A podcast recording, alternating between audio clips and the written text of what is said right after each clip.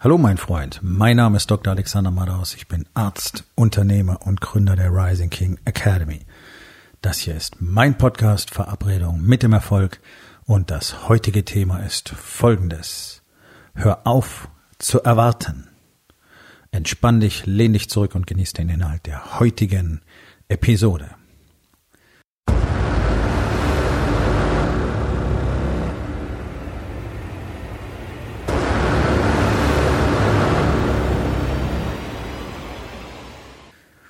Erwartungshaltung ist Standard. Ich sage das immer wieder, aber es ist wirklich so bedeutsam, weil wir in Deutschland wirklich das Problem haben, dass ganz besonders Männer so von ihrem Ego besessen und zerfressen sind, dass sie keine einzige Sekunde offenbar in der Lage sind, sich selbst mal kritisch zu hinterfragen. Da ist alles nur auf Aggression, auf Abwehr, auf Wegschieben, auf Negieren, Lügen, Verfremden, Verblenden, Filtern ausgelegt. Es ist wirklich eine wahre Pracht. Es ist ja keiner mehr in der Lage, noch wirklich einen Satz zu verstehen, weil vom ersten Moment an, an dem der andere den Mund aufmacht, geht jeder total auf Angriff. Ja, nur abwehren, was er hört. Da wird verfremdet, da wird verdreht, dass es wirklich zum Kotzen ist. Und jeder glaubt, ihm würde was zustehen. So kann eine Gesellschaft nicht funktionieren. So kann gar nichts funktionieren. So funktioniert nicht mal eine Familie. Und bereits in der Familie passiert es ja, dass jeder vom anderen erwartet. Die Kinder lernen das von ihren Eltern. Die Frauen erwarten irgendwas von ihren Männern, die Männer erwarten was von ihren Frauen, ja, nämlich, dass alles so funktioniert, wie sie es gerne hätten. Keiner redet mit dem anderen wirklich. was haben wir deswegen als Standard? Wir haben diese Wohngemeinschaften mit Trauschein. Das hat zu einem ganz großen Teil mit einer Erwartungshaltung zu tun, die gepaart ist mit Annahmen, nämlich darüber, was der andere wohl denkt und was er wohl meint, und keiner spricht darüber. Also jeder erwartet, dass der andere sich entsprechend verhält, keiner sagt's aber. Das heißt, wenn du nicht weißt, was deine Frau will und wenn die nicht weiß, was du willst, dann werdet ihr beide niemals übereinkommen. Gleichzeitig denkt aber jeder vom anderen, dass er weiß, was der denkt und was in ihm vorgeht und was seine Motive sind. Und auch das kannst du niemals wissen, wenn du nicht gefragt hast, hey, warum hast du das gemacht? Warum siehst du das so? Warum macht dich das so wütend? Das sind, das sind einfachste Dialoge, die in praktisch keiner Beziehung geführt werden. Ich kann nicht verstehen, warum, und gleichzeitig kann ich mich dran erinnern, dass ich diese Dialoge auch nicht geführt habe vor Jahren.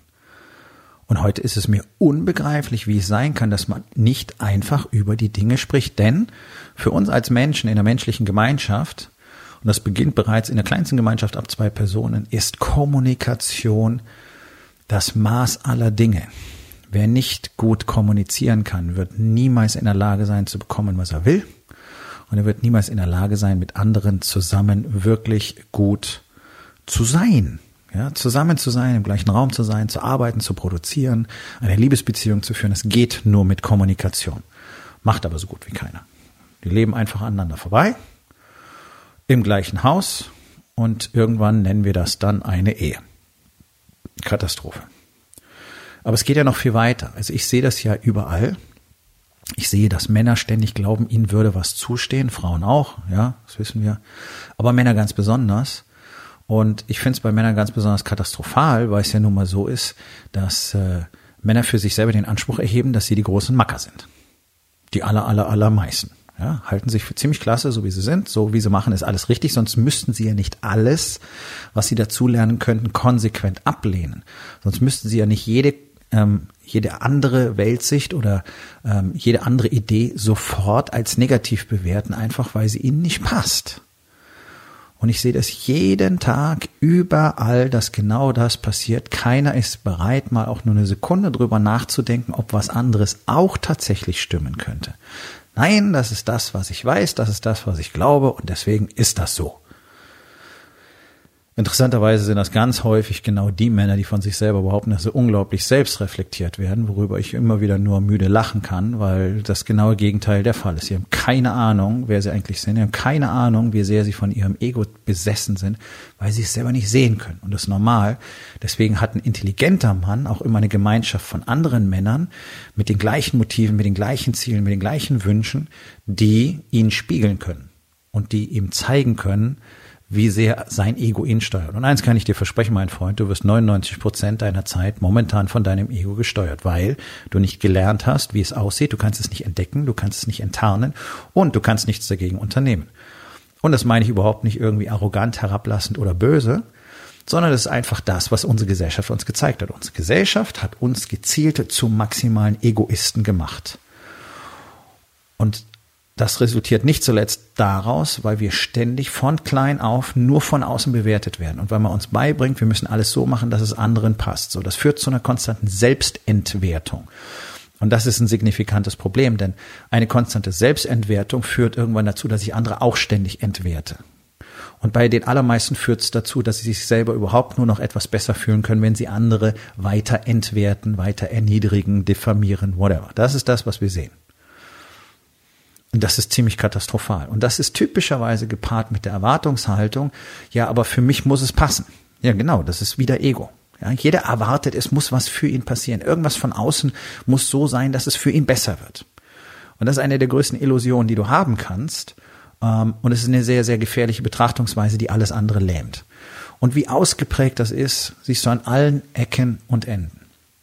Und es geht mit so viel Missgunst einher und so viel, ja, einfach ablenken vom eigenen Leben, dass mir manchmal wirklich schlecht davon wird. Aktuellstes Beispiel, Conor McGregor. Ich weiß nicht, wer von euch den kennt. Die wenigsten wahrscheinlich. Also Ultimate Fighting Championship ist in den USA ein Riesending. Das sind die Jungs, die in so einem Drahtkäfig miteinander boxen und ringen. Ähm, das ist eine echte, sehr intensive Kampfsportart und äh, das ist was für harte Jungs so wie jeder Kampfsport was für harte Jungs ist. Ja. Viele von denen kommen aus dem Boxen, andere kommen aus dem Brazilian Jiu-Jitsu oder aus anderen Kampfsportarten. Du musst aber einen soliden Mix drauf haben und du musst halt wirklich den ultimativen Willen haben zu gewinnen. Dazu gehört im Vorfeld eine unglaubliche Arbeitsethik, denn die Jungs müssen eben viele Dinge wirklich gut können. Die müssen unglaublich ausdauernd sein, die müssen stark sein und die müssen wirklich richtig Biss haben. Ja? So Boxen 2.0 würde ich es jetzt einfach mal nennen. Ohne Boxen dabei irgendwie entwerten zu wollen. Aber es ist so, ja, die Handschuhe sind nicht so dick und man darf noch andere Dinge tun und das geht mittlerweile äh, manchmal äh, ein bisschen unschön aus. Aber ist egal. Das ist ein Kampfsport und das muss ja nicht jeder machen. Conor McGregor ist sicherlich einer der erfolgreichsten überhaupt, wenn nicht sogar der erfolgreichste Fighter, den es momentan gibt.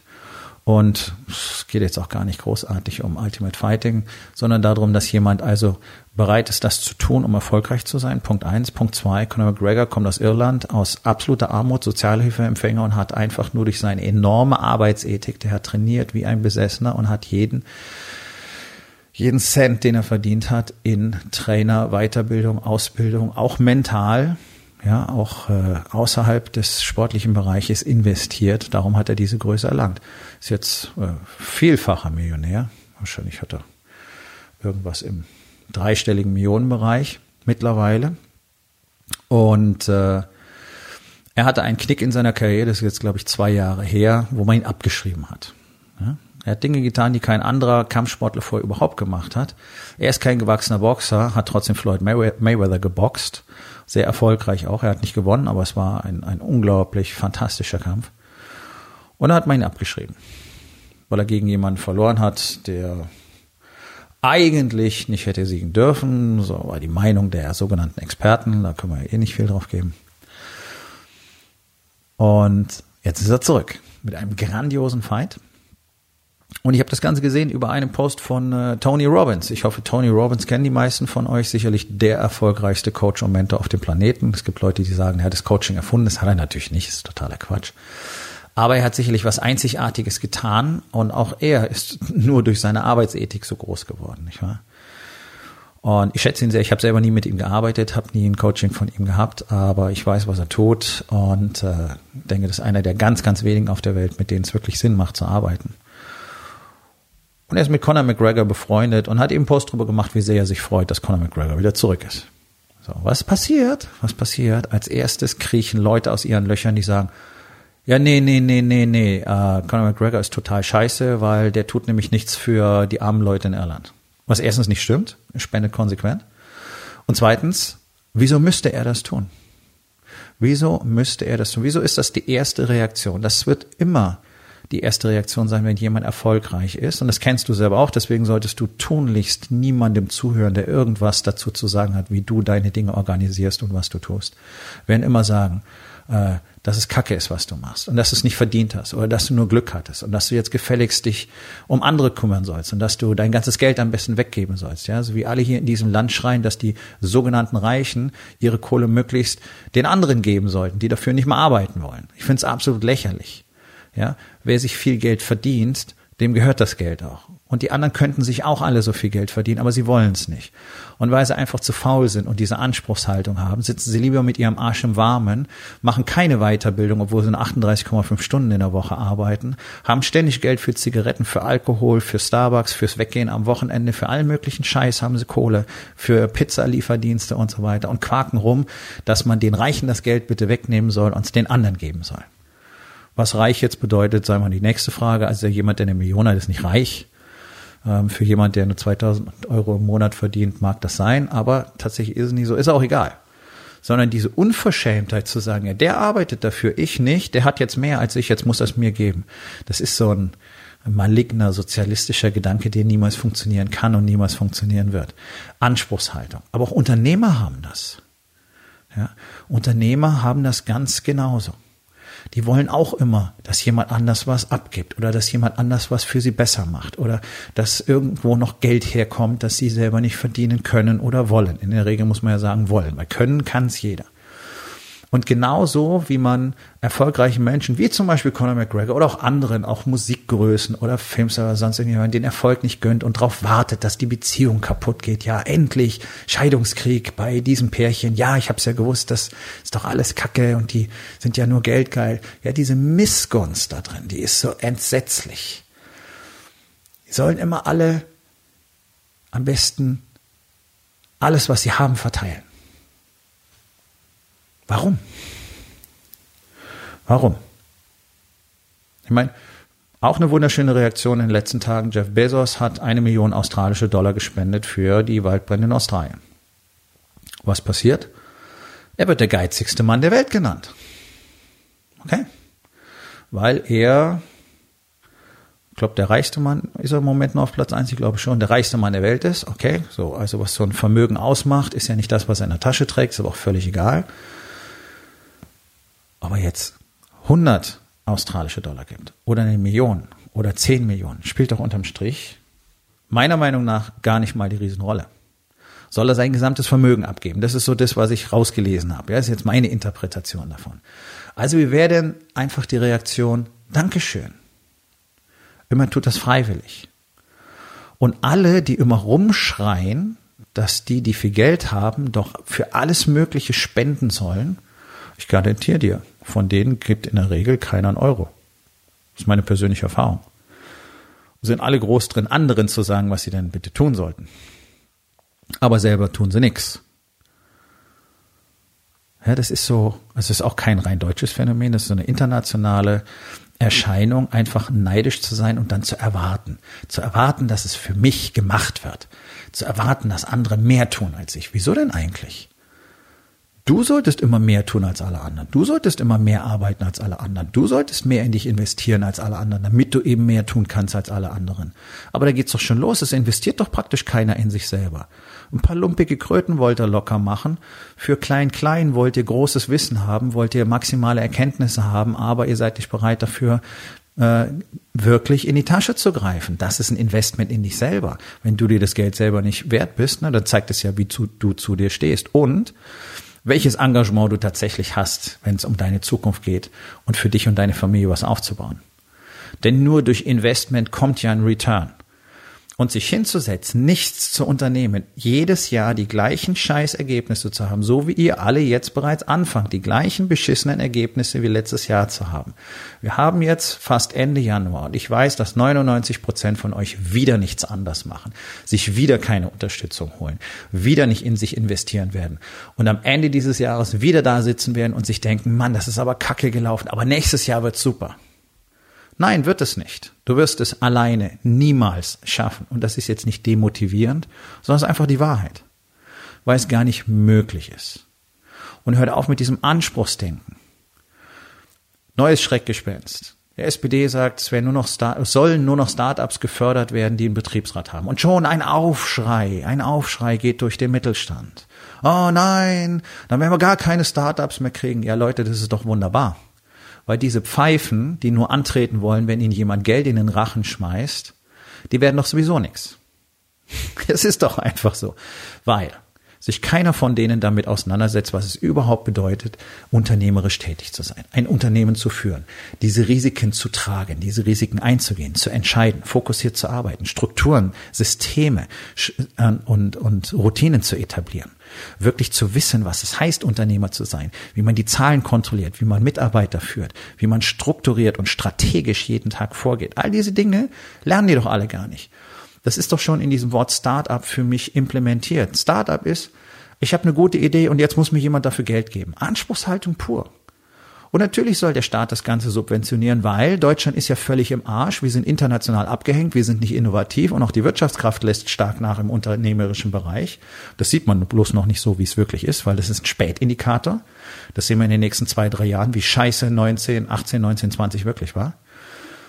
Ja, und jetzt soll der Staat dann wieder Geld reintun, damit mehr Leute Unternehmen aufbauen, weil es unternehmerisch keine Eier mehr gibt in Deutschland. Weil keiner die Power hat, wirklich was hochzuziehen, weil keiner die Power hat, über Jahre und Jahrzehnte hinweg wirklich an sich selbst und seinem Unternehmen zu arbeiten und es von Jahr zu Jahr wachsen zu lassen. Deswegen sind doch 99 Prozent der deutschen Unternehmen praktisch nichts. Und deswegen verschwinden die auch alle wieder vom Markt.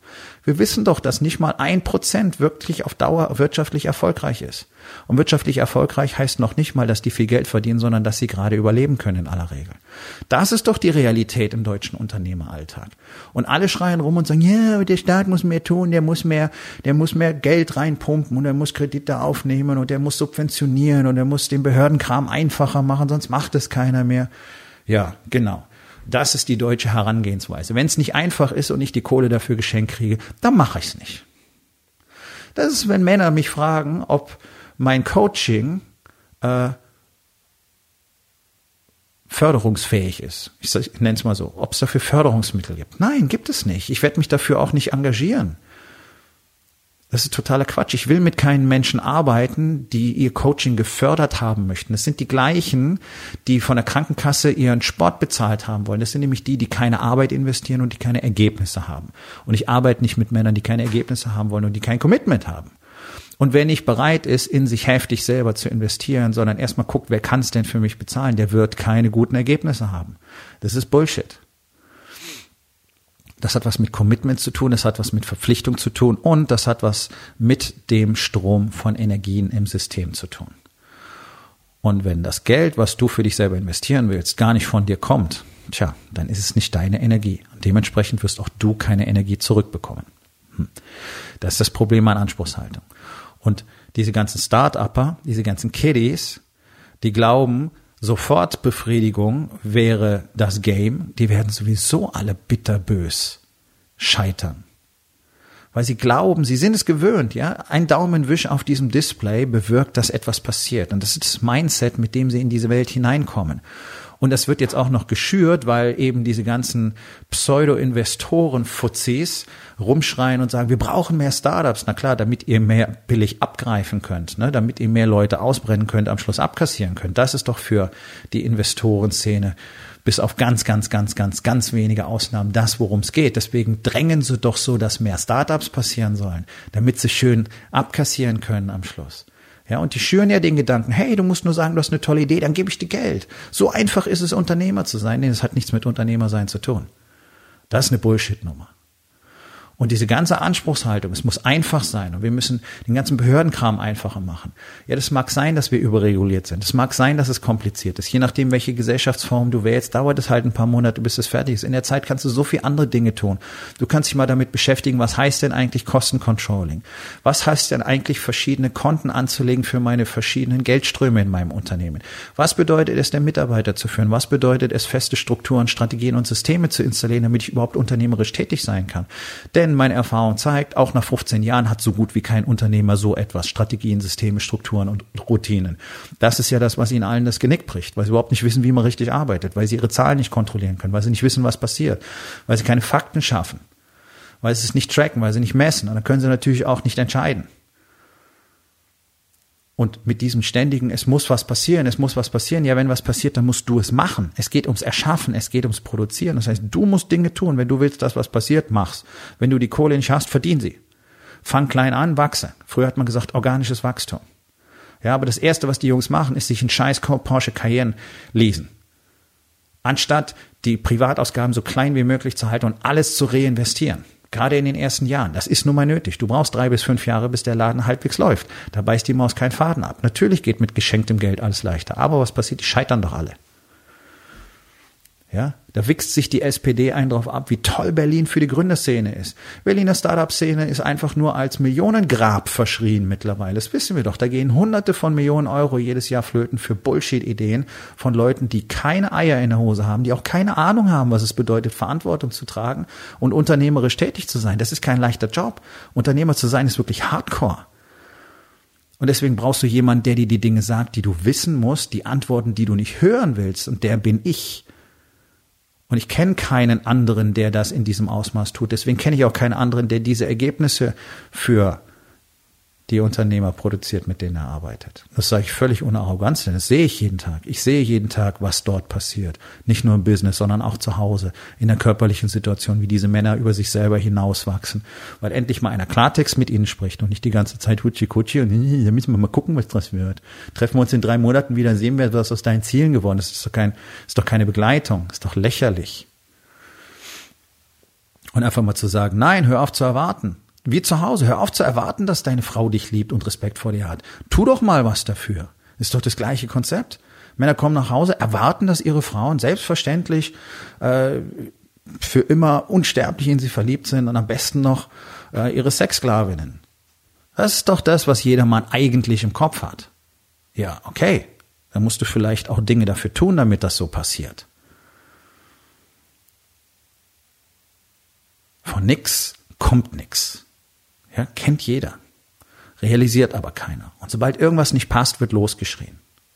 Ah, ist alles zu hart. Ah, ist alles zu schwer. Ah, wir brauchen mehr Geld. Ah, der Staat muss umverteilen. Der Staat muss dies, der Staat muss das. Was macht ihr denn? Was unternehmt ihr denn? Wie sieht denn deine Marketingstrategie aus? Hast du eine? Hast du eine erarbeitet? Bist du auf Social Media? Hast du eine Präsenz erzeugt? Hast du Content, den du raustust jeden Tag? Bist du dort? Machst du Werbung oder hast du immer noch ein Faxgerät? So, das, das ist das Level von Commitment und Engagement, was wir bei Unternehmern haben. Die tun nämlich einfach nix. Bleiben da, wo sie sind, sagen, nee, nee, brauche ich alles nicht, alles doof, alles zu hart, nee, ich weiß ja nicht, äh, so wie der redet, das gefällt mir aber gar nicht. Natürlich gefällt es den meisten nicht, weil es die Wahrheit ist. So, für alle denen das gefällt oder die damit klarkommen und sagen, okay, scheiße, es wird Zeit, was zu tun, Lasst uns miteinander sprechen. Geh auf rising-king.academy. Dort findest du alle Informationen über meinen Mastermind, den Incubator. Und natürlich die Möglichkeit, dich für einen der wenigen Plätze zu bewerben. Und wenn du einfach mal deinen Fuß ins kalte Wasser halten möchtest, für ein kleines finanzielles Commitment, dann kommst du im Februar auf meinen Workshop in Hamburg. Auch dort findest du die Informationen auf meiner Website rising-king.academy. Ein paar Plätze sind noch übrig. Solltest nicht zu lange warten, sonst sind die Tickets alle weg. Wir kommen zur Aufgabe des Tages. Wo in den vier Bereichen? Body, Being, Balance und Business. Erwartest du einfach nur. Und was könntest du heute noch tun, um das zu verändern? So, mein Freund, das war's für heute. Vielen Dank, dass du zugehört hast. Wenn es dir gefallen hat, hinterlass eine Bewertung auf iTunes oder Spotify und sag es deinen Freunden weiter.